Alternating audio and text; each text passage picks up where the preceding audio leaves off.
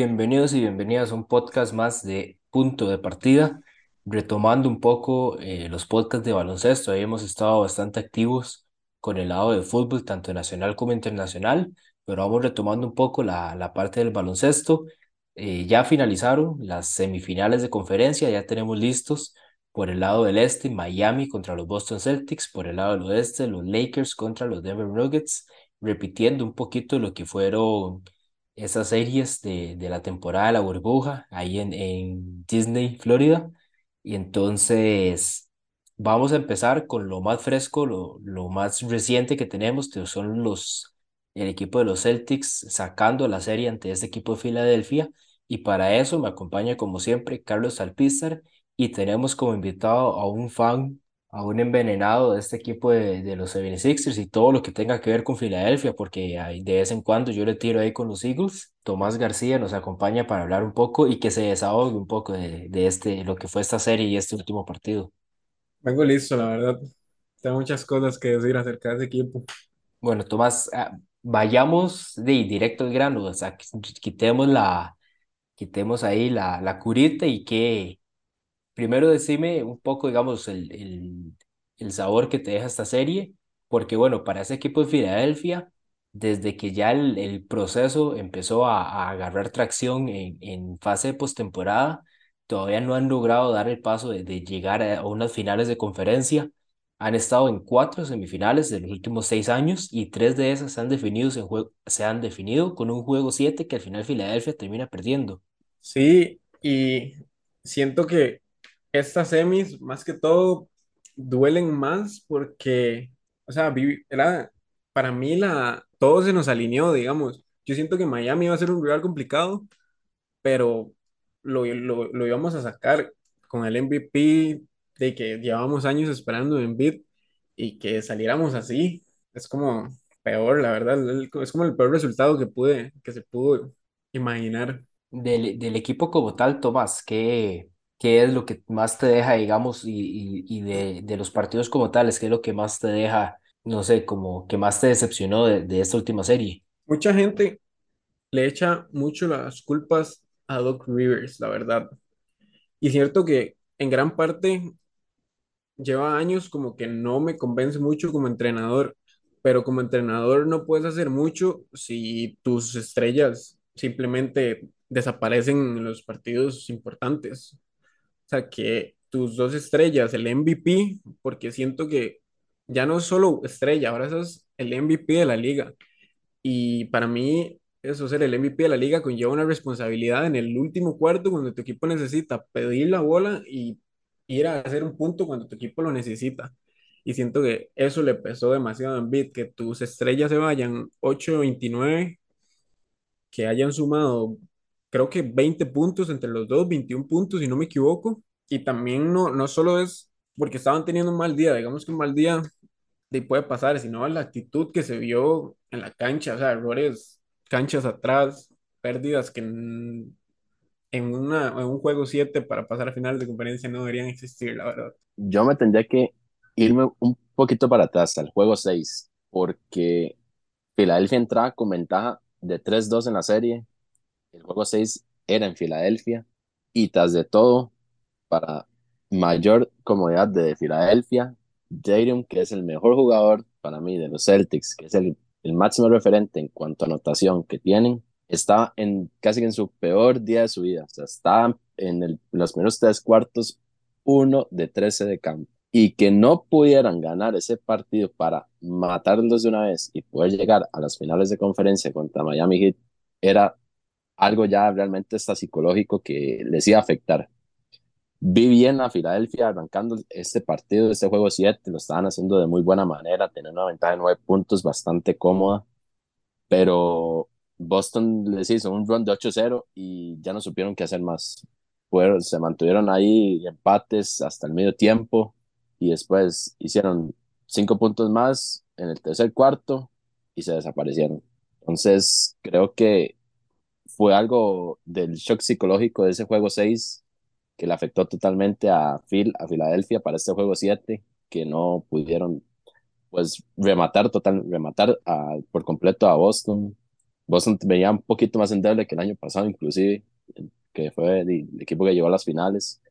Entonces, siento que es un shock principalmente de jugadores. O sea, Doc Rivers hace su trabajo. O sea, Doc Rivers es uno de los mejores entrenadores que yo he visto en la NBA. O sea, por algo tiene campeonatos, por algo ha dirigido a jugadores que están en Salón de la Fama, jugadores emblemáticos de, de franquicias grandes, pero podría darle un poquito la razón a Joel Embiid, pero también Embiid tiene que poner de su parte. Lastimosamente, el ser MVP lo pesó mucho y también estaba condicionado de la lesión de la rodilla, pero de igual manera no puede excusarse de que todos tenían que haber hecho algo para poder llegar a la victoria, porque la tenían en la mano, sea juego el 6 o juego 7, en los dos juegos lo tuvieron. Habrá que ver qué decisiones toman en Filadelfia, ver qué piezas mueven, porque tener a, al actual MVP y a un former MVP como lo es James Harden,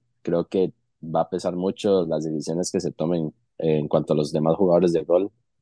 Y obviamente, para peor es decir que eligieron a Tobias Harris por encima de Jimmy Butler en Filadelfia, creo que ha sido el peor error que he escuchado en mi vida y creo que no, todo el mundo se lo va a recordar a, a los Sixers hasta que, hasta que se mueran, yo creo.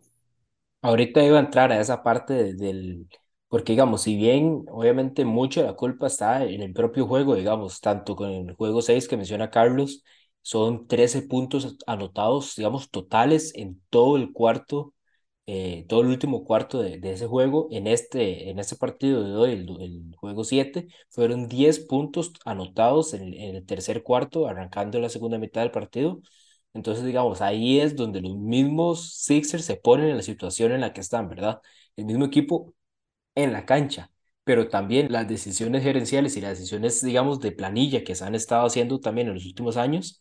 Eh, muchos han hablado, digamos, del trust the process y de todo el tema de, de, de hacer ese proceso con la, los, las selecciones de lotería y todo, pero real, realmente del proceso como tal, el único jugador que queda es Joel Embiid. Eh, tal vez que por medio de otros jugadores lograron traer a James Harden, entonces digamos por ahí se puede hacer como una conexión indirecta, pero digamos, y, y cuestiones que tal vez uno di, en el momento ahorita criticarlas es fácil, pero en el momento di, no eran malas decisiones. Un Markel Fultz y Ben Simmons, ¿verdad? Que las situaciones en las que ambos tienen que salir de la franquicia, eh, el, el, Jimmy Butler, enviarlo a Miami en, en ese trade que, que realizaron. Entonces, esas, esas elecciones, esas partes administrativas que ahorita a este equipo de Filadelfia le pesan. Y bueno, Tomás tenía ya un take bastante, bastante grande que quiero ahorita lo elabore un poco más, porque cuáles son los movimientos que, que vienen para este equipo en, en el off-season. Desde que perdimos, bueno, mi primer, mi primer pensamiento fue blow it up traspasemos a todo mundo, empezamos el proceso otra vez, pero, digamos, ya pensándolo como más tranquilo, en realidad se encuentra en una situación bastante difícil. Harden, para mí no se queda, para mí Harden se va a ir de este equipo, para mí Harden no juega en Filadelfia la temporada que viene, con Embiid, siento que mucha gente ya como que lo está, o sea, como que ya no lo estamos como cubriendo, que ya en Beat y Filadelfia no hay como la misma conexión que tenía antes. En Beat siento que salir a la conferencia de prensa y hacer bromas después de la, del, del, la, del performance que, que tuviste se ve mal y tras de todo, digamos, como tirar debajo del bus a tus compañeros. Entiendo que del el support del equipo, Tobias Harris no estuvo en toda la serie, pero tirar a tu equipo debajo del bus en juego 7 donde pusiste 13 puntos siendo el MVP, no puede ser posible. Entonces siento que los movimientos de es una situación muy complicada porque la relación entre Philly y Embiid ya no está, Harden se va, para mí todavía se tiene que ir, como dijo Carlos, Butler por encima de eh, Harris por encima de Butler, no sé en qué cabeza cabía y son decisiones que están empezando ahorita porque no tenemos un, una tercera opción, Maxi, que para mí que Maxi esté anotando y que el equipo dependa de Maxi más que de Harris y de Harden, me parece increíble. Es un jugador de tercer año, si no me equivoco. Y es, hablando, digamos, contractualmente, pues el equipo, eh, jugadores que, que, por decirlo de alguna forma, salen, Paul Reed, Jalen McDaniel, Shake Milton, eh, George Niang, digamos que no hay ningún nombre todavía como muy relevante, tal vez eh, Shake Milton, que es un jugador que como, como backup ha tenido buenos números a lo largo de la temporada y ha sido bastante confiable. Y la cuestión, Tomás, es, como vos mencionás, James Harden tiene una opción de contrato, eh, un player option para el año que sigue, lo tomará, lo dejará en la mesa, son 35 millones de dólares, por ese lado es donde es complicado pensar que Harden diría que no. Entonces, digamos, vos lo ves que se va en free agency o se va, y cómo, digamos, se va en free agency, se va, buscan un trade y el propio Tobias Harris 40 millones de, de, dólares para la siguiente temporada. Siento que ese sí es un jugador que definitivamente lo, lo sacas, traes tres piezas para role players en, en, que ayuden. El problema es cuál es el mercado de Tobias Harris en estos momentos. Con el tema de Harden, siento que es complicado porque para mí Harden ya no quiere estar en Filadelfia, pero de no aceptar esos 35 millones me parecería un poco absurdo, más que no estoy diciendo que esté como al final de su carrera, pero un contrato así está difícil que se lo den a la edad que tiene y la verdad, bueno, habría que verlo un equipo donde él sea la primera opción, pero no siento que vaya a poner números de 35 millones, la verdad. Y el mercado con Tobias es complicado porque Tobias no es un jugador, es un jugador, para mí debería ser como una tercera opción, pero el problema es el contrato, o sea, qué equipos tienen el salario para tomar ese contrato y con los performance que viene haciendo en playoffs, qué equipo lo va a traspasar por él. Siento que la única opción de un traspaso es para liberar el salario y jugadores para, para reformar la, la banca, porque no veo un equipo como contendiente que tenga el salario ni las ganas de tener a Tobias en, en el equipo, la verdad. Y también hay que recordar que, bueno, ahorita Filadelfia, con los contratos que ya tiene, habría que tomar en cuenta si James Harden se queda, si traspasan a Tobias Harris, ya están en 164 millones en totalidad. Y bueno, el salary cap, ¿verdad? Que está como en 140 millones para esa temporada. Yo le soy sincero, cuidado si hasta PJ Tucker puede salir en un traspaso. PJ Tucker es bastante cotizado en cualquier equipo por el rol que maneja. James Harden sí ha expresado como que de, de ambos lados que, que, quiere jugar en Filadelfia, pero a la vez quiere salir. Y también lo están seduciendo otra vez en Houston, que otro de los destinos más fuertes que fueron de, donde él desempeñó pues todo el prime de él. Hay que, hay que considerar que todavía Harris no sé qué quieren hacer con él, si lo van a mantener, lo fletean a otro equipo, qué va a pasar, eso es la peor incógnita y creo que siento que entre esos, esos tres son los que se van a sentar más en este offseason. Creo que todos los demás se pueden mantener.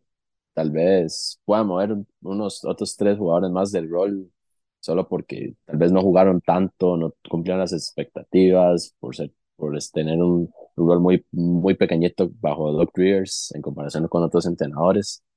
Entonces, se vienen decisiones bastante grandes para Filadelfia, para, para la nueva temporada y hay que ver que, cómo acompañan a Embiid, o sea, es el actual MVP y, creo que esa va a ser la mejor cotización para los jugadores que quieran llegar a Filadelfia, va a jugar con el MVP, es lo único.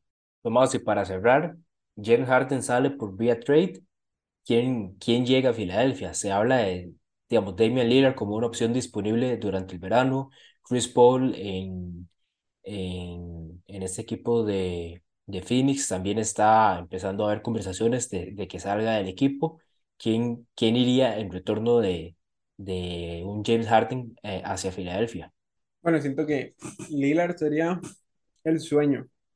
Quien no quiere a Lillard en el equipo, la verdad. Es para mí top 3 en la NBA de point guard. Y Chris Paul siento que no, no lo vería jugando con Embiid. Siento que no habría química en ese equipo. Yo siento que ojalá podamos como, como que Harden no pueda tomar el contrato, digamos, que se vaya por free agency él y que traigan piezas como que hagan el equipo más profundo, porque al final eso fue lo que, lo que faltó, no, no, no había banca en Filadelfia. No, no hay quien entre en la, en la segunda unidad y, y pueda aportar. Entonces me gustaría que tal vez no, si no es un jugador como Lillard, alguien que venga a hacer un impacto inmediato, antes que traer a un Chris Paul un jugador así, prefiero que, que vengan varios jugadores que puedan hacer más profundo el equipo. El show de Maxi Embiid. Bueno, vayamos entonces ahora, para no alargar tanto este, esta parte del este, vayamos al Miami Heat ante los New York Knicks. Una serie que se extendió un juego más de lo que debió. Para mí, ese, ese estaba para que Miami se lo llevara en el quinto juego allá en Nueva York. Pero bueno, el equipo de Miami Heat, que tanto los Lakers como el Heat, ¿verdad? Haciendo, haciendo un poco de historia como equipos de, de Play-in Tournament que están llegando lejos en, en esa postemporada. Miami primero se echa a Giannis Antetokounmpo y a, y a los Milwaukee Bucks en cinco juegos. Ahora los New York Knicks se los mandan en seis juegos. Y vienen a ser el, el underdog, el, el equipo ¿verdad? Por el que nadie, nadie, a menos de que sea yo, está apostando para llevarse tanto la conferencia como el, como el campeonato. Y es el equipo que, que ha sorprendido a lo largo de toda la postemporada, pero el equipo que ahorita se mantiene, ¿verdad? Se mantiene como la sorpresa o, se, o, o quiere seguir sorprendiendo, ¿verdad? Ningún, nadie lo tiene por favorito de los Celtics. Eh, los Celtics ahorita son los, los favoritos a campeonizar, entonces eh, Miami, que le toca un, un reto fuerte, y por el otro lado, Nueva York, que tuvo una buena temporada, a pensar otra vez, digamos, un poquito ahí qué, qué movimientos le pueden favorecer, pero New York que, que por lo menos se ve un mejor equipo que la temporada pasada con Jalen Brunson. Sí, el Heat, yo siento que el Heat la gente lo, lo infravaloró más de lo que debe, debía. Para mí el Heat es tipo unos Lakers, que, que es un equipo contra el que no quieres jugar en playoffs. Yo no me quiero topar a Jimmy en playoffs, la verdad. Jimmy es de esos jugadores que uno sabe que, que él va a dar el 100 y te puede poner 30 40 puntos en cualquier noche de, y más si es playoffs. Jimmy en playoffs es un jugador completamente diferente y al final es donde importa. Y yo la verdad, yo dije que el que saliera de la serie entre Celtics y Filadelfia iba a llegar a la final, pero la verdad que Miami le gane a los Celtics en seis, incluso cinco juegos, para mí no sería algo, si pasa no me asombraría, la verdad. Al ver la serie bien de Miami y Nueva York, pues creo que sí, sí se tenía para que fuera seis juegos. Lastimosamente, digamos, el primer juego que no estaba Jimmy Butler, creo que sí se veía que iba a, a perder Miami, pero Jimmy Butler estaba confiado en que podían sacar la serie sin ningún problema. Se le veía en su expresión tanto de la, de la cara como física, él sabía que él volvería de, de- la torcedura de tobillo y podía ganar la serie completamente eh, bien.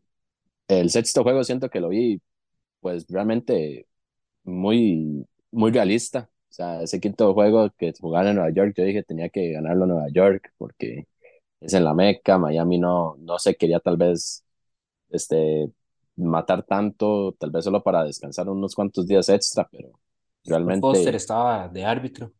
puede ser, pero Sc- Scott es solamente contra Chris Paul. No, hubo- Y, nosotros tenemos como 11 mejengas que cuando ese mapita no ganamos. Igual, pero igual con Harden es que están, que si Scott Foster pita, Harden está a dos victorias, 11 derrotas. entonces siento que le asentó bien que el juego 6 se lo, lo pudieran cerrar en Miami, ya con, con su afición, para poder ya tomarse a esos pequeños de descanso sin tener que viajar tanto y ya poder eh, esperar al rival que fue hasta el día de hoy, el día de hoy domingo. Y Miami está dándole la mejor, dando creo que el mejor performance que he visto de un, de un octavo equipo en mi vida. Siento que yo creo que ni siquiera desde el, desde el We Believe Team de los Warriors, del, no me acuerdo cuál fue el año, aquel año que se echaron a los Dallas Mavericks en primera ronda, creo que no se veía un 8 jugando tan bien en conjunto. Y el principal factor siempre va a ser Jimmy Butler. El- Para mí es el jugador más infravalorado de la NBA. Es, el, es la estrella que no se considera estrella. Y siento que dieron, están dando de qué hablar y que lleguen a las finales. No lo veo ni siquiera tocado al techo. Se puede echar a los Celtics. Habrá que ver en cuántos partidos, porque sí, esa, esa serie sí va a estar más difícil, pero siento que, que Jimmy Butler va a hacer sus estragos otra vez contra los Celtics como la vez pasada. Hablando, digamos, del qué sería el off-season de los Knicks, siento yo que, bueno, Jalen Brunson dio la talla completamente de tanto el contrato que le dan, de las razones por las que lo llevan a New York. Eh, Julius Randle a ratos queda viendo, a ratos juega bien, pero también eso ha sido como Julius Randle, eh, más que todo en, en esta fase de su carrera en New York, que en un partido te, te pone un 25-10 y al otro juego, ¿verdad? Eh, eh, no, no aparece. Pero ¿qué, qué piezas, qué movimientos o simplemente esperar a que más de los jugadores, los jugadores jóvenes, Quentin Grimes, un Emmanuel Quickly, eh, de, sigan eh, madurando y, y en algún momento buscar, buscar que la suerte esté a su favor. Creo que New York debe mantener este core. Me gusta mucho. Tienen, creo que la apuesta por Bronson no fue muy acertada. O sea, si Dallas no lo quiso a, apostar, de los Knicks aprovecharon, se lo llevaron y creo que lo hicieron de muy buena manera. Yo siento que deben mantener todo el proceso. Eh, tienen jugadores todavía con un potencial gigantesco para desarrollar. Solamente Randall ocupa que, se, que, tenga una, que tenga una temporada como la de Most Improved Player, nada más. Yo, yo, yo no soy tan mezquino. Solamente pido eso, que Randall tenga una temporada como la del Most Improved Player y eso sí que la tenga en postemporada y ya con eso creo que Nueva York podría dar de qué hablar y poder dar una sorpresa en la, en la siguiente temporada. Para mí, con Nueva York, con este equipo, yo no le tengo mucha fe a los... Siento que llevamos esperando como un salto de R.J. Barrett que no, para mí no se va a dar y no, no lo hemos visto. Y para mí le falta una estrella, alguien que acompañe a, a Brunson. Para mí Randall no es la segunda opción un equipo campeón. La tercera tal vez, pero yo no lo veo como segunda opción. Y teniendo en cuenta que tiene buenas piezas jóvenes, bastantes, como lo dijo David, eh, Emmanuel, Barrett, Grimes, siento que podrían hacer un, un paquete y obtener una, una buena segunda opción que los ayudaría cuando Randall no, no está teniendo esos juegos, que él pueda tomar ese rol de, de segunda opción o primera incluso. Yo sí veo por parte, digamos, del roster que tiene ese equipo, Evan Fournier es el primero que digo que, o sea, de una vez va para afuera. Derrick Rose también, digamos, en esta serie estuvo lesionado y por ese lado es, es que, que no, lo, no lo vimos mucho, no lo vimos en esta serie, pero digamos, un Evan Fournier es el primero que siento que puede ir eh, en un paquete por, por más jugadores, principalmente por el contrato, que son cerca de 20 millones de dólares. Eh, el mismo Derrick Rose, tal vez con, con Bronson teniendo tanto protagonismo, al igual que RJ Barrett, eh, siento que también pueden ahorrar un poco de esa plata, que son 15 millones el salario de, de Derrick. Eh, espero ahí no tocar ningún, ningún nervio o ningún, ningún cable ahí con, con Tomás. Eh, y, el, y como menciona Tomás, los jugadores jóvenes, siento que en estos momentos eh, se pueden ahorrar dos o tres. Eh, Obi con Randall ahí, Obi Topping no tiene tanto protagonismo, un Jerry Sims, Miles McBride, que son jugadores muy buenos jugadores, muy buenos talentos, pero que, que sin, sin ese protagonismo en cancha tal vez se puedan, eh, se puedan unir, buscar otras piezas y nada más eh, esos campos pues los, los reemplazadas con, con más jugadores que vienen en el draft, ¿verdad? Entonces por ahí es, por ahí es donde veo el, el off-season de este equipo principalmente con trades de Fournier, tal, tal vez un Derrick Rose, y buscar y empaquetar algunos de los, de los jóvenes. RJ Barrett ya viene contrato grande, entonces siento que también por ese lado, de, tal vez, como dice Tomás, si Randall no es la segunda, la segunda opción y baja una tercera, RJ Barrett debería ser el que, el que aparezca como esa segunda opción en el equipo. Sí, el, para mí mi problema más grande es Julius Randle siendo la segunda opción. Siento que una segunda opción no puede ser tan inconsistente y en defensa Julius Randle deja mucho que desear. Para mí que ahí es su mayor problema en la defensa. Hay jugadas que los Knicks la pierden y ni siquiera se ve en la pantalla que cruza la media cancha como hasta que ya les hacen el punto.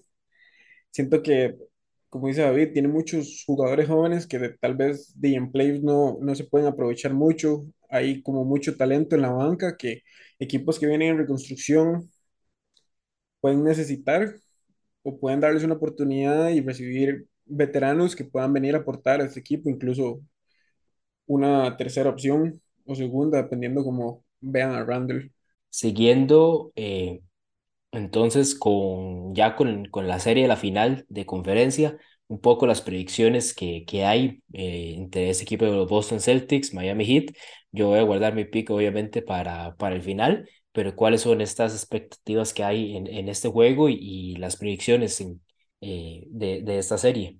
Para mí, voy a decir que Miami lo gana 4-3. Se va a 7 la serie y veo a Miami llevándose la serie.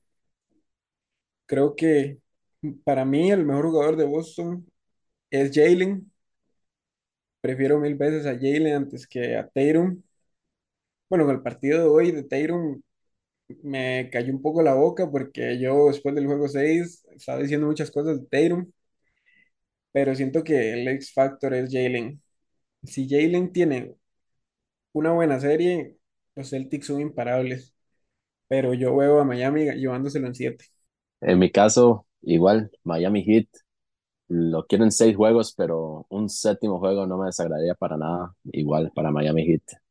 Me gustaría ver siete juegos, muy interesante, y habrá que ver quién será el factor sorpresa en los Celtics. Puede ser Jalen Brown, puede ser Malcolm Brogdon, que es el sexto hombre de la temporada, hasta inclusive Al Horford, si se destapa a jugar.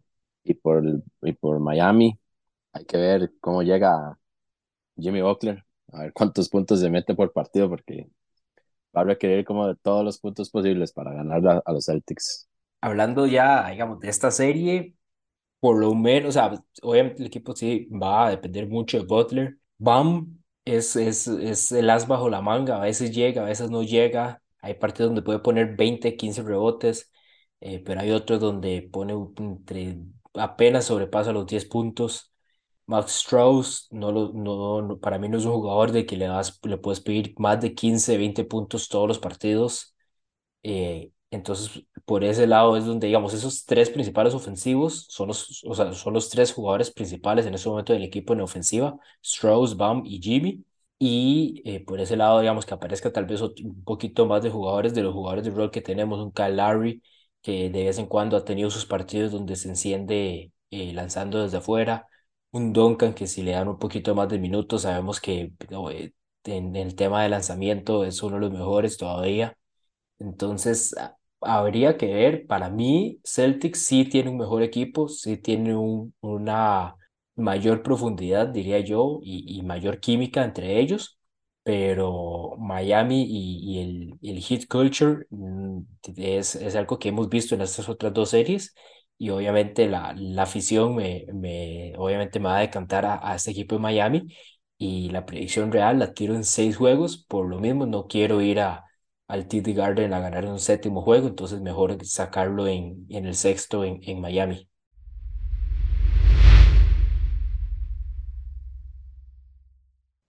Vamos entonces ahora con la parte del oeste. Tenemos por, por esta conferencia de momento los Ángeles Lakers contra los Denver Nuggets, como re- co- repitiendo, ¿verdad? En el, como dijimos en el arranque del, podcast, se repiten los enfrentamientos de la burbuja. Entonces, por el lado del oeste, Lakers nuevamente contra los Denver Nuggets. Y bueno, tenemos eh, para hablar un poco. Sigue Carlos El Peso con nosotros y ahora se nos incorpora Alan Silva de parte del triplero de NBA. Entonces, Alan, bienvenido al podcast de esta semana y, bueno, ¿qué nos decís primeramente, digamos, un poco general de parte de este enfrentamiento? Y que igual que en la burbuja, ¿verdad? Seguimos con los equipos con piezas diferentes, pero las estrellas y los, los núcleos de ambos siguen intactos y más bien eh, con, con la mejora que les da más el año el, el, digamos, el tiempo de estar jugando juntos. Eh, bueno, sí, sí, no, más bien muchas gracias por, por invitarme aquí para hablar un poco de, de básquet. Eh, bueno, un enfrentamiento bonito, un enfrentamiento bonito. eh, me parece que ese Anthony Davis contra Jokic es muy importante. Ambos equipos juegan a través de cada uno de ellos. Por supuesto, en los Lakers está LeBron, pero me parece que los Lakers, el sistema ofensivo gira en torno a Davis, bueno, y el defensivo también.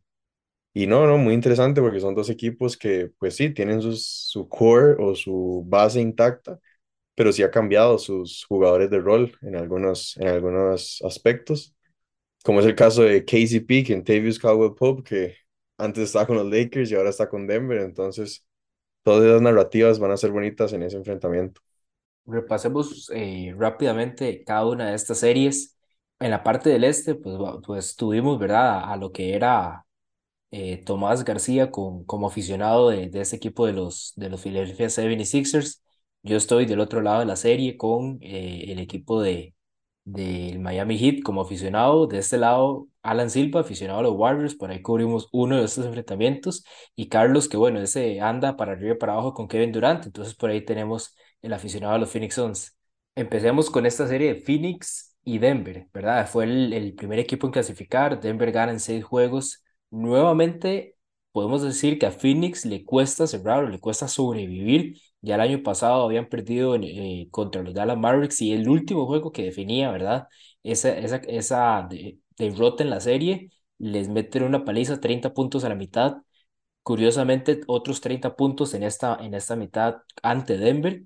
¿Qué hacemos con Phoenix? Dos situaciones en las que eh, para avanzar a finales de conferencia, regresar otra vez a esas finales después de, de haber perdido contra Giannis Antetokounmpo y vuelven a quedar en el mismo punto de la temporada pasada y este año tenían a Kevin Durant.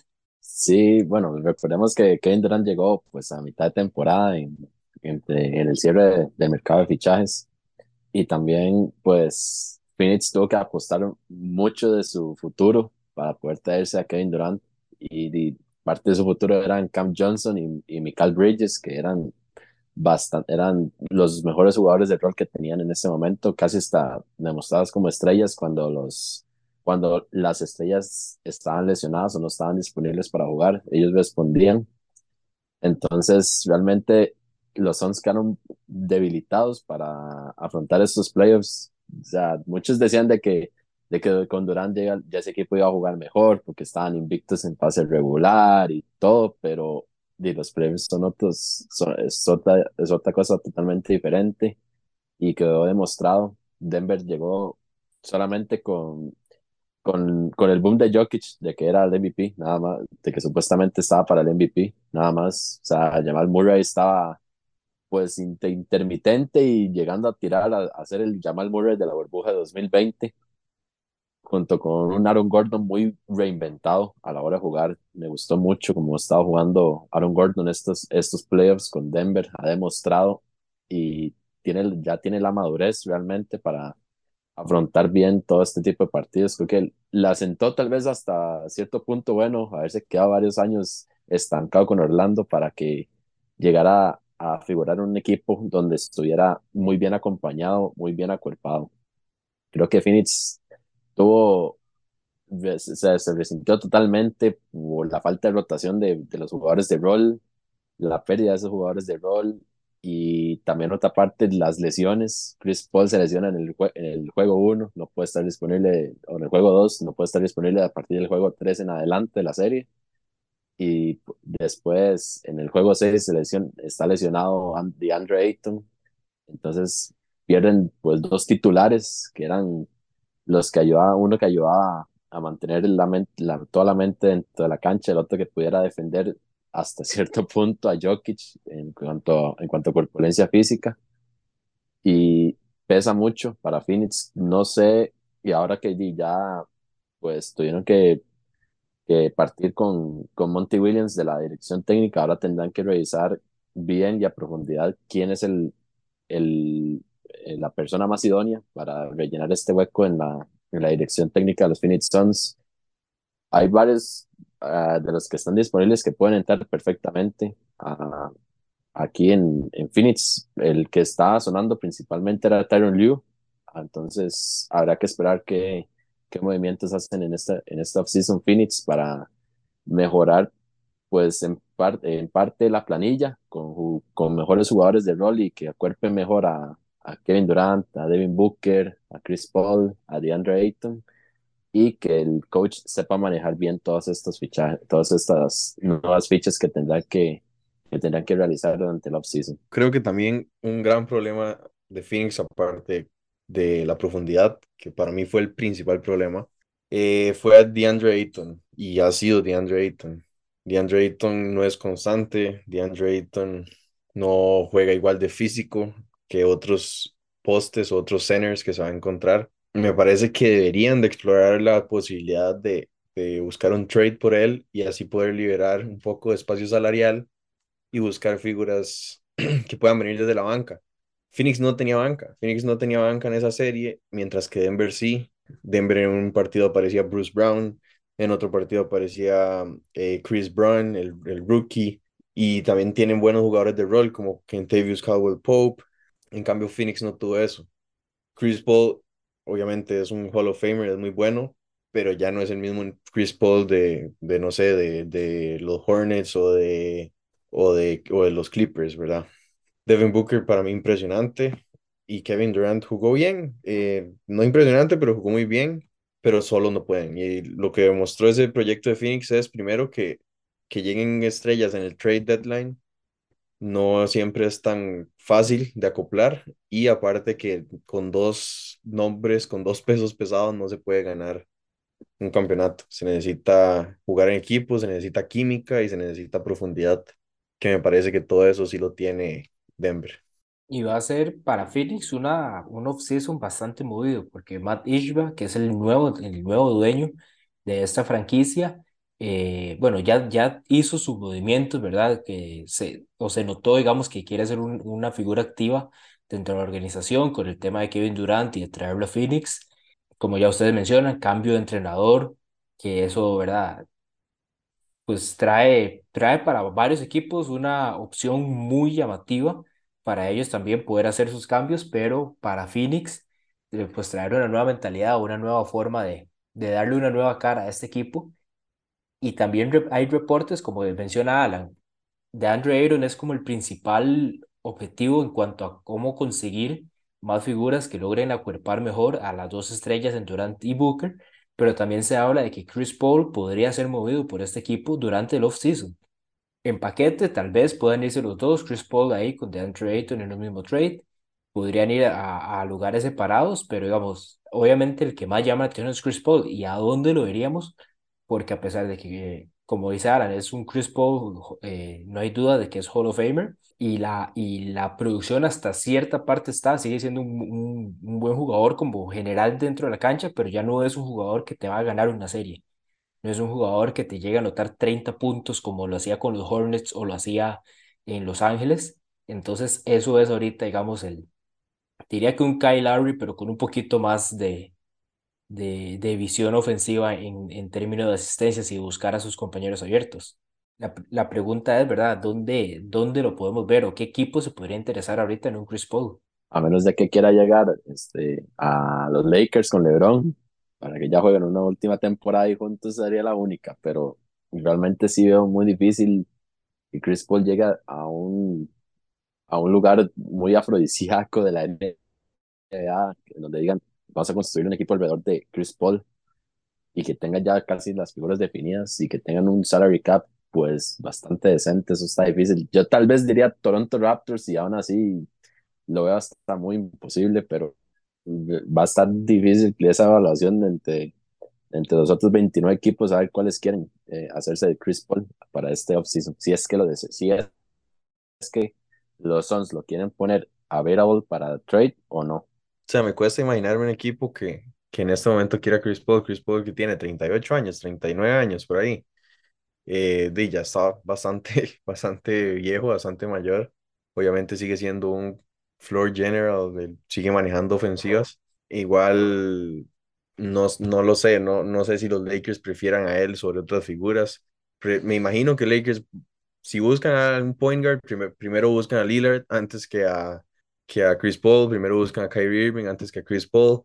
Entonces sí, está difícil. Y tampoco me gustaría que se vaya como a un Toronto, como mencionaba Charlie, porque porque qué difícil, o sea, a Chris Paul ya le quedan dos años y es para que busque el anillo, para que busque el anillo tan deseado y sinceramente Toronto en este momento no es un escenario para, para anillo. Entonces, me parece que lo mejor que le podría pasar a Chris Paul es quedarse ahí en Phoenix, pero que el equipo se, se haga más profundo y traiga mejores jugadores como de rol.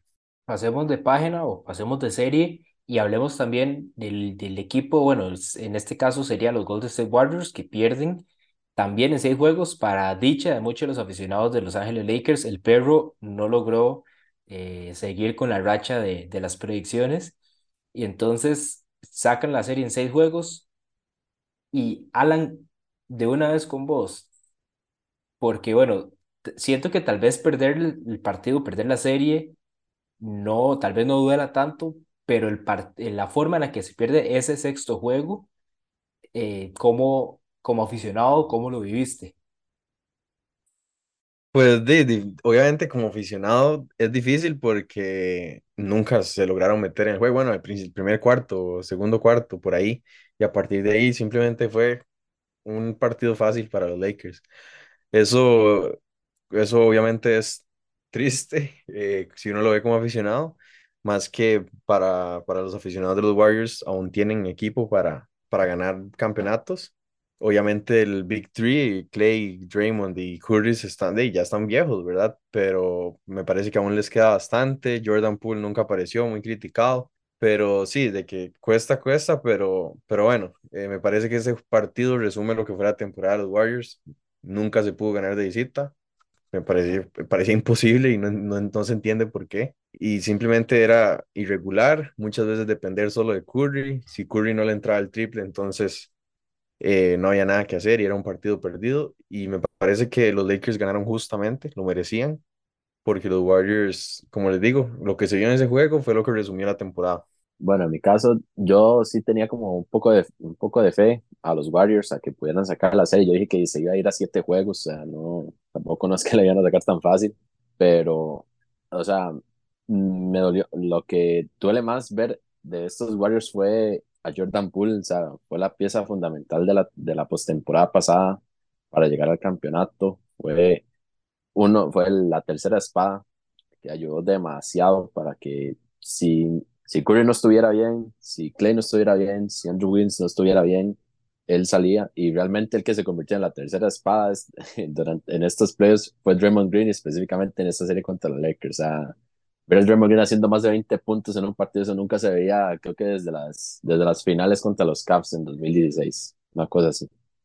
Entonces, es donde se nota que no entraron en una armonía todos los, todos, todos esos jugadores para tratar de, de llegar al bien común y la parte fundamental creo que fue no, este, más bien fue tener una curva dependencia, o sea, ver que Curry estuviera promediando más de 30 puntos por partido eh, durante, todo, durante todas estas series, o sea, fue más bien hasta imposible para él, creo que hizo más bien demasiados méritos para hacer esa cantidad de puntos a sabiendas de que ya tiene 34 años, no se les nota, pero 34 años ya, ya va empezando el cuerpo a, a debilitarse poco a poco y más bien Curry se sigue reinventando, pero lastimosamente sí, la dependencia fue demasiado exagerada para esta serie específicamente con los Lakers y Klay Thompson. Lastimosamente los últimos tres partidos de la serie pues los jugó malísimo, no entró en ritmo jamás, pero también el mérito de los Lakers, los Lakers hicieron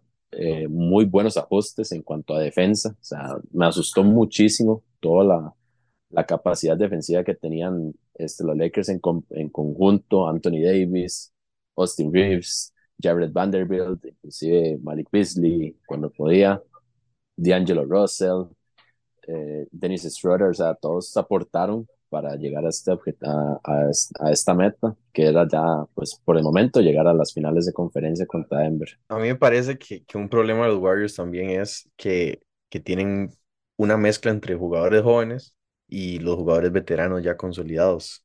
No sé, esa mezcla el año pasado pareció ser un poco exitosa, pero digamos en playoffs Moody, Kuminga, Wiseman no jugaban. Bueno, Wiseman está lesionado, pero no jugaba.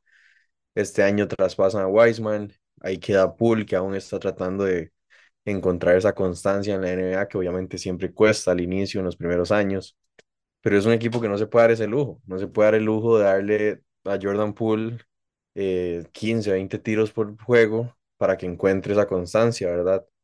Entonces me parece que tienen que ver eso, tienen que analizar eso, a ver si quieren mantener una esperanza para futuro o si van a apostar todo por el presente y por sacarle el jugo, como se dice, a los últimos, a los últimos años de Curry, Clay y Draymond, porque tienen muchas fichas jóvenes que bien, bien podría interesarle a algún equipo, como por alguna figura que llegue a hacer un impacto inmediato y que los convierta de nuevo en contendientes al título. Alan, y para cerrar esta parte de los Warriors, ¿qué movimientos hacemos durante el off-season? Porque hay, hay dos, dos eh, asuntos antes eh, que, que tienen que analizar muy bien en el off-season de este equipo. No tienen, por así decirlo, contratos que, que terminen eh, este año. Digamos, los, los únicos dos, Andrew Godala, que ya anunció su retiro, y Michael Green, que habría que ver si los Warriors deciden traerlo, porque incluso tuvo un partido ahí durante esta serie que logró rescatar un poquito. Entonces, no tiene así como mucha plata saliendo, pero entra el nuevo contrato de Jordan Poole, los contratos de los jugadores rookies siguen subiendo de nivel, al igual que los contratos de los jugadores eh, principales de este equipo. Entonces, ¿cuáles son los movimientos? Porque aparte de eso, ya el, el salario completo de, de este equipo para la próxima temporada son 211 millones de dólares y el salary cap me parece está como en 140, entonces no tienen mucho, mucho espacio para maniobrar. maniobrar. Sí, no, más bien entre más puedan bajar ese, esos salarios, mejor, pero obviamente es difícil. Se supone que Clay, bueno, Clay todavía tiene contrato para este año, pero si ya fuera, este año... Si fuera, si fuera la NFL, más unos, unos signing bonuses ahí, les bajan, le logran sí, sí, bajar el salario, el salario mensual. sí, sí, sí. De hecho, bueno, eso que se habla de, de, una negociación de que supuestamente se va a empezar a, a, regular más esto del salario de lujo, ¿verdad? Con la nueva, con la nueva regla de, que acordó el, la Asociación de Jugadores con la NBA y todo esto. Pero bueno, hay que ver qué pasa. Si los Warriors no tienen, no tienen espacio, entre más puedan quitar, mejor. Fue buenísimo que se hayan librado de Wiseman porque ya iba a empezar a cobrar más por ser un pick 2 y me parece que, bueno, en este momento los que tienen son Draymond Green tiene opción de jugador, Dante Vincenzo tiene opción de jugador. Me parece que si logra mantener esas dos fichas sería muy importante. Dante tuvo una buena temporada, es un buen jugador de rol y gana poco, gana poca plata. Draymond Green, bueno, es, es fundamental. Me parece que el Big Three se tiene que quedar. Y que Michael Green, pues si se tiene que ir, tampoco es un jugador determinante. Tuvo un buen partido en playoffs, pero tampoco es un jugador determinante. Y a mí me gustaría que exploren la posibilidad de, de buscar algún traspaso que incluya a Poole y a Kuminga, por más que me duela, porque uno como aficionado le tiene un cariño a Poole, porque formó parte de un anillo, Kuminga, Kuminga también tiene mucho potencial, pero me parece que sí deberían explorar la posibilidad de apostar por el presente, apostar por el presente me gustaría que primero vayan por nombres un poco grandes, eh, tal vez no Kevin Durant o Antetokounmpo, ¿verdad? Pero sí, no sé, se me ocurre un Pascal Siakam, no sé cuánto gana Siakam, supongo que bastante, pero bueno, me parece que Pool también, y ya si se complementan varios jugadores, un, un Pool, un Muri, un Kuminga, podrían hacer ahí un buen paquete para traer un, un jugador que, que, venga a tener un impacto inmediato, que no necesite desarrollo. Obviamente eso trae sus contras porque se quedan sin futuro, pero, pero sí, me parece que eso sería lo principal. Y el gerente general, Bob Myers, es, tiene que decidir si se queda o no con el equipo, eso es algo importante. Y también Steve Kerr, el entrenador, tiene que, tienen que ver si le renuevan contrato. Entonces, todos esos, eso es como lo importante que tienen que hacer y que crucen los dedos para que Dante Vincenzo y Draymond Green acepten ese, esa opción de jugador. Para ir cerrando entonces con el oeste, las predicciones rápidas, ¿qué esperamos eh, de esta próxima serie? Lakers contra Denver. ¿Qué es lo que esperamos de cada uno de los equipos? ¿Quién gana? ¿Cuántos juegos? Toda la, la predicción, todo el análisis. Yo me voy con Denver en seis juegos. Denver en seis juegos. Me parece que tiene la ventaja de localía. Yo no creo que Jokic no aparezca. Obviamente es difícil que lo marque. Es un gran cambio de pasar de que lo esté marcando DeAndre Ayton a que lo marque Anthony Davis. Pero me parece que la única forma en la que los Lakers tienen chance de ganar esa serie es que Anthony Davis sea muy agresivo con Jokic, ya que sabemos que Jokic ha mejorado la defensa, pero no defiende tan bien sea muy agresivo con Jokic y lo metan problemas de faltas casi que en todos los juegos. Me parece que esa es la forma de los Lakers, pero sí veo muy superior y mucho más completo al equipo de Denver. En mi caso voy igual que Alan. a seis juegos Denver. Creo que eh, tiene Denver para mí más profundidad en equipo como tal que los Lakers. Habrá que ver qué tanto se faja Aaron Gordon contra LeBron. Ya lo hizo contra Kevin Durant. Lo hizo muy bien durante toda la serie. O sea, solo tuvo Durant como dos partidos que usted diga era Kevin, el verdadero Kevin Durant, que todo el mundo estaba esperando. Otros cuatro partidos donde Kevin Durant bien se había desaparecido completamente del mapa. Y creo que la ciudad de, de Denver, a, a creo que va a pesar bastante. Eso le pesó muchísimo a, a Phoenix a la hora de, de, de ganar allá en, en, Denver. Entonces, creo que Denver va a tener muy buena ventaja para, para poder mandar el, para poder llegar a sus primeras finales en la historia. Y yo creo que lo veo muy posible. Y si Jamal Murray llega como el Jamal Murray de la burbuja, hasta podría ser menos, pero dejémoslo en seis partidos. Lo único que me preocupa con el lado de, de los Lakers es lo que ustedes dicen, que Anthony Davis sí o sí tiene que llegar a todos los partidos. Un partido, dos partidos en los que Anthony Davis no llegue, se le puede complicar demasiado esta serie al equipo de, de Los Ángeles. Y por ese lado es que es como el miedo que tengo, ¿verdad? Por parte de, de, de este equipo de Los Ángeles. Por parte de, de, entonces, digamos, para ir tirando mi predicción, yo sí me voy con los Lakers, me voy en seis juegos. Si llegan a ese séptimo juego en Denver, es muy probable que sí se los lleve Denver. Entonces voy con Lakers en seis. En parte también porque quiero, quiero ese rematch de Miami Lakers. Esta vez que gane Miami, pero quiero ese rematch. Entonces dame a, a LeBron y los Lakers con Miami en la final de la NBA. Sí, y Denver, digamos, es el único equipo de los que queda vivos que es como de un mercado pequeño, o sea, que es de una ciudad pequeña relativamente. Digamos que Boston es mercado grande por la historia que tiene, pero no sé ah, si por la ciudad. Pero... Sí, no, no, no, pero la ciudad de Boston es muy fanática de los, de los deportes. O sea, la ciudad de Boston se caracteriza mucho por eso, los Red Sox, los Patriots y todo eso. Pero, y David también, obviamente, tienen historia, son los más ganadores junto con los Lakers. Y Miami, obviamente, también es un, es un equipo con, con la cultura, con el hit culture, que, que es un mercado grande. Miami es una ciudad grande. Entonces, a mí me gustaría, me gustaría ver a Denver eh, ganar, que Jokic gane ese anillo, pero me parece que cualquiera de los enfrentamientos en finales puede ser buenísimo. Con esto cerramos entonces este podcast de regreso con la NBA para, para que estén atentos. Tenemos en Fútbol Champions, tenemos Liga Nacional, que ya tenemos la primera de las finales del Campeonato Nacional, la Liga contra Zaprisa. Eh, se vienen Juncos, ahí puede que hagamos algo en la página, entonces para que vayan a seguir. Punto de partida, tanto en Facebook, Instagram, TikTok, de vez en cuando subimos en TikTok, eh, y a Alan, que lo pueden ir a seguir en el triplero NBA. Entonces, con eso nos despedimos de este episodio y regresaríamos el próximo lunes.